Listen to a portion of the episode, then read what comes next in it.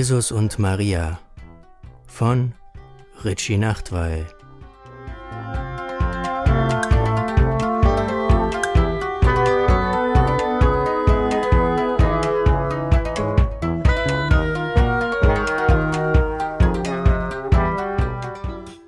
Es war an einem frühen Nachmittag im Oktober, er hatte gerade gefrühstückt und stand vor der spanischen Treppe, die sich wie eine zehnstöckige Hochzeitstorte unter den blauen Himmel schmiegte. Alles war Glanz und aus Licht modelliert, er kam sich vor wie bei Woody Allen. Der Reiseführer in seiner Hand musste ihn verraten haben, Rom für Insider, denn auf einmal wurde er über die Schulter angesprochen. Hallo, bist du in den Ferien hier? Wie lange bleibst du in der Stadt? Äh, hallo, ja, ich werde zwei Wochen hier sein, mal die Stadt kennenlernen. Wollte ich schon lange machen, gestern bin ich angekommen. Verdammt, er verfluchte sich für seine Ehrlichkeit. Warum hatte er nicht einfach sowas gesagt wie nur ein Nachmittag und ja, also dann muss ich auch schon.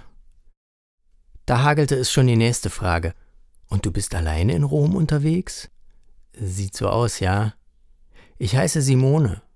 Sie musste Anfang 50 sein, verzottelte Drahtbürstenhaare standen in alle Richtungen. Und wer bist du? Sie setzte ein Grinsen auf, das Kess wirken sollte, ihm in Wahrheit aber verriet, dass sie vor irgendetwas Angst hatte. Ich bin Ringo. Ringo? Deine Eltern waren wohl Beatles-Fans oder was? Du hast es erraten. Na dann, also ich denke, ich mach mich mal weiter. Warte, warte, lass uns einen Kaffee trinken. Du bist nett, ich mag dich. Wenn du zwei Wochen hier bist, kannst du es nicht so eilig haben. Ringo dachte kurz nach.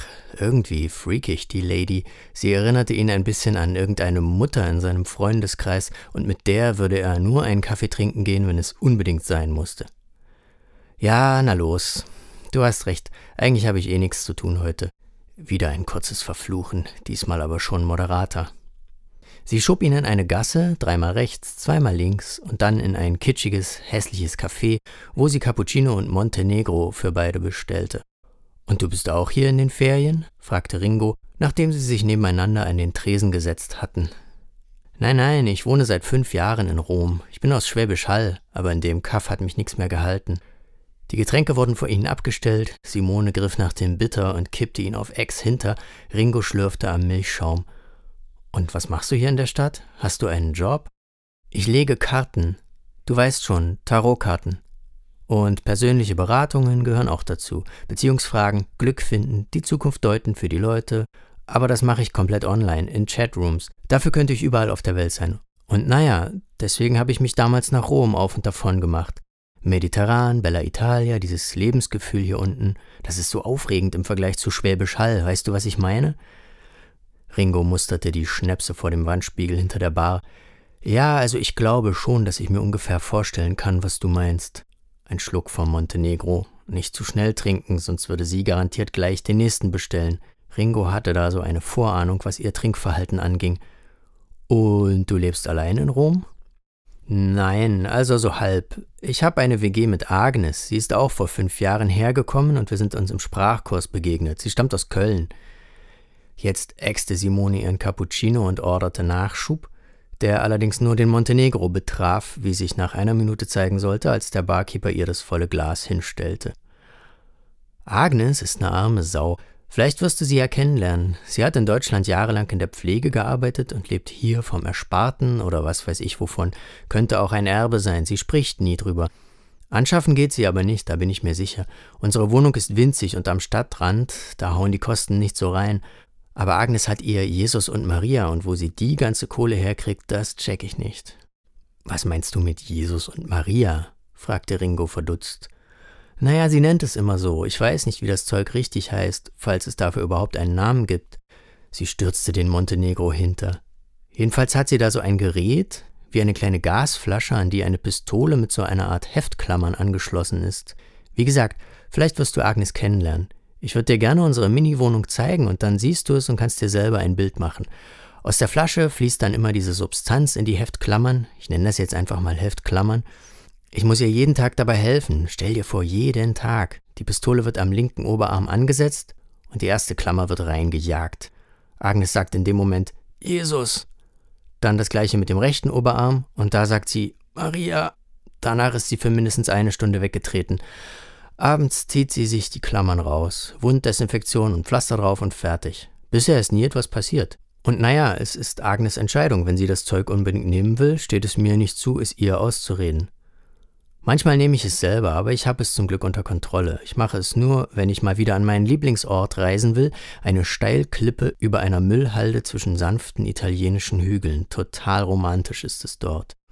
Du veralberst mich doch. Das stimmt nicht, was du mir da erzählen willst. So ein Drogengerät gibt es nicht. Das denkst du dir doch gerade aus.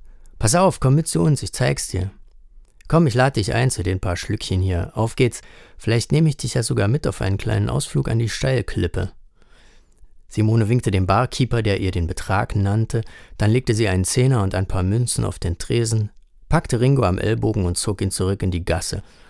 Ringo bedachte sich wieder mit einem kleinen Fluchen. Was tust du eigentlich? Andererseits konnte er nicht leugnen, dass das hier noch amüsant werden könnte und ließ sich mitziehen. Einmal rechts, links, wieder rechts, dann in die U-Bahn. Sie fuhren 40 Minuten, mussten zweimal umsteigen und als Ringo und Simone wieder ins Tageslicht traten, standen sie zwischen rissigen Hochhausschluchten. Mit Woody Allen hatte das hier wenig zu tun. Die U-Bahn-Station hatte mehrere A's im Namen, den Ringo sich nicht einprägen konnte. Simone hatte die gesamte Fahrt pausenlos vom Kartenlegen und von Sternen und Planeten geredet. Transzendenz, Aszendenz, Saturn im Wassermann, Venus im Löwen, wann sich Porridge mit Glücksbote Jupiter verträgt, der Blick in das Selbst im keltischen Kreuz, die hohe Priesterin im Kompass. Einmal hatte Ringo dazwischen gefragt, und du glaubst an das alles? Es geht nicht darum, was ich glaube, sondern nur darum, was uns die Karten sagen wollen. Und die Planeten und die Sterne, die flattern ja nun mal durchs Universum. Das hab ich mir nicht ausgedacht. Wer wäre ich, mich dem allem in den Weg zu stellen? Da fließt so eine Energie, das ist unendlich viel größer als wir kleinen Moleküle hier unten. Nun gingen sie an den Hochhausfassaden entlang, bis sie vor einem Plattenbau mit einer überdimensionierten 29 neben dem Eingang standen. Der Lift fuhr bis zur 7. Simones Aussage, dass die Wohnung mini sei, fühlte sich beim Betreten für Ringo nach einem Euphemismus an. Es war in gewisser Weise keine Wohnung, sondern ein Nebeneinander dreier begehbarer Wandschränke. Dazwischen ein Flur, der so klein war, dass selbst eine Person sich nicht drehen konnte, ohne irgendwo anzustoßen. Das Bad war so winzig, dass man sich zum Duschen aufs Klo stellen musste. Ein Waschbecken gab es nicht, dafür mussten der Duschkopf und das Klo herhalten. Die beiden Zimmer waren recht geräumige Wandschränke, und in einem stand am Fenster eine elektrische Herdplatte. Das war also die Küche. Daneben lag eine Matte im Campingformat. Auf der Matte lag eine Frau im Bademantel und neben ihr tatsächlich die Gasflasche mit der Heftklammernpistole. Das ist Agnes, verkündete Simone das Offensichtliche.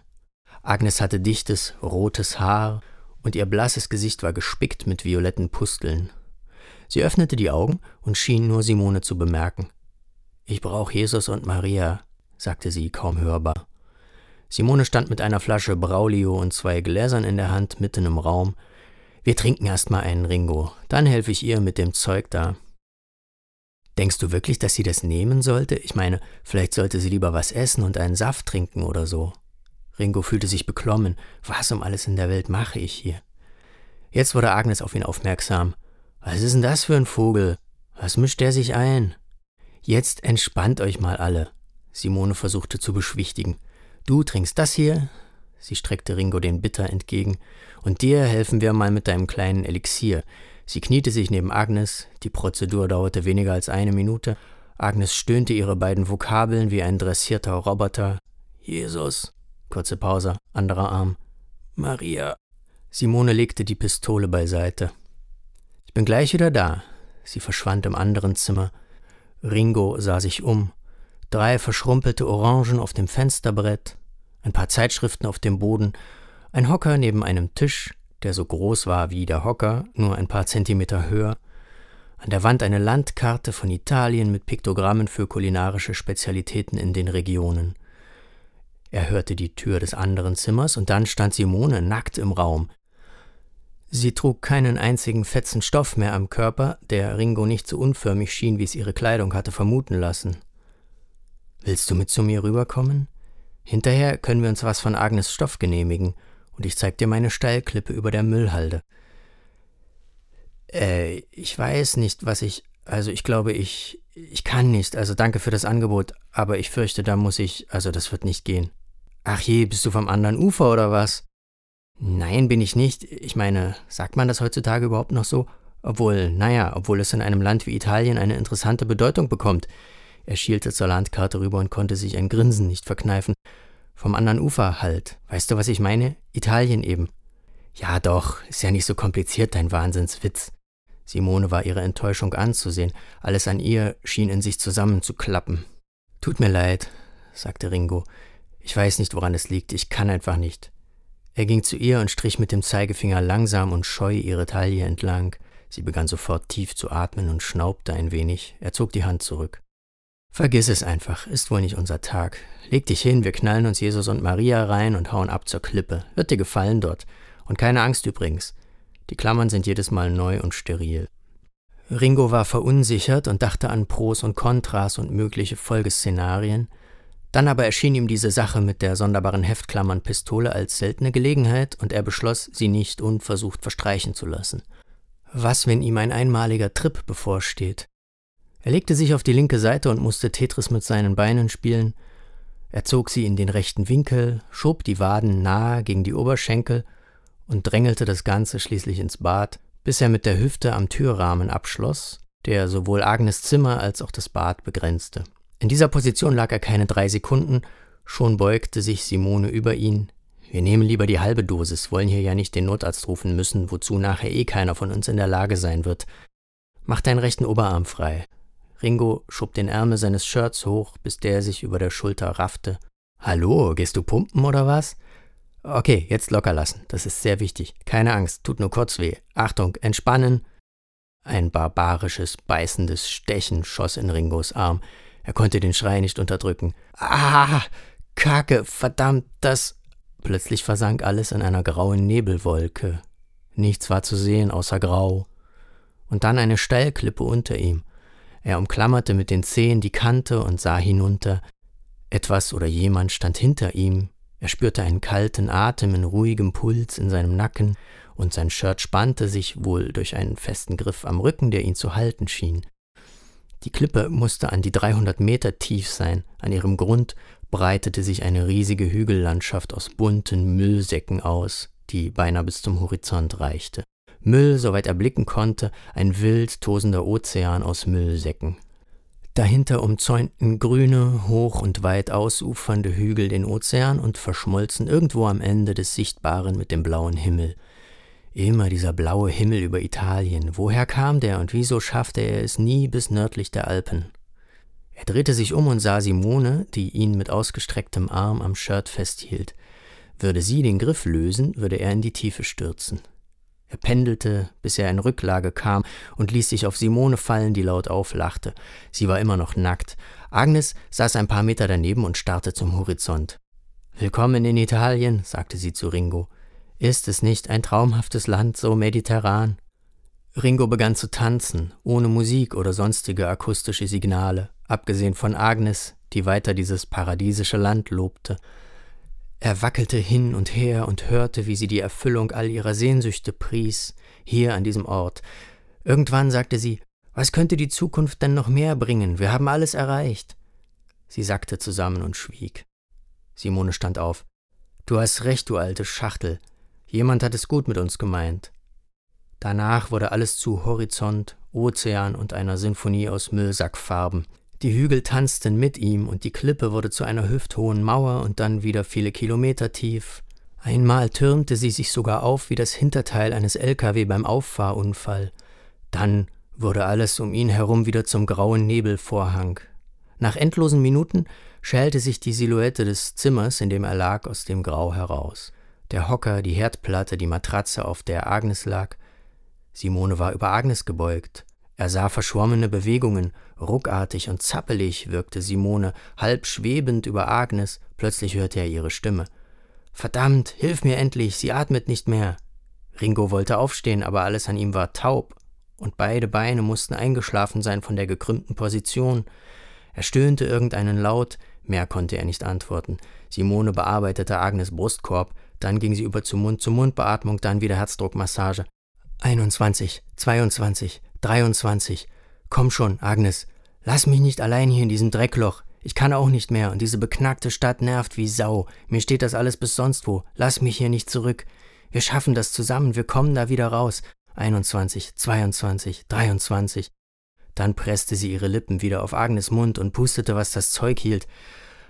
Auf einmal durchfuhr Agnes ein Zucken. Sie röchelte, hustete, bäumte ihren Oberkörper auf und rang nach Luft. Ihr Blick war angsterfüllt auf Ringo geheftet. Simone wandte sich zu ihm. Hör zu, du gehst jetzt besser, die Show ist vorbei. Genieß deinen Urlaub. Ringo kroch zur Tür, zog sie auf und schob sich auf allen Vieren hinaus in den Hausflur. Kaum war er draußen, wurde die Tür hinter ihm zugeworfen. Nachdem er in dieser Haltung weitere lange Minuten verharrt hatte, schaffte er es, sich auf die Beine zu bringen. Er torkelte zum Lift und fuhr nach unten. Auf der Straße war es dunkel, kein blauer Himmel hüllte die Welt in Glanz. Wie er zur spanischen Treppe zurückkommen sollte, wusste er nicht. Was hatte er im Rom für Insider gelesen? Willkommen in der ewigen Stadt. Selbst im Oktober ist diese traumhafte Oase eine Reise wert. Genießen Sie La Dolce Vita in Bella Italia.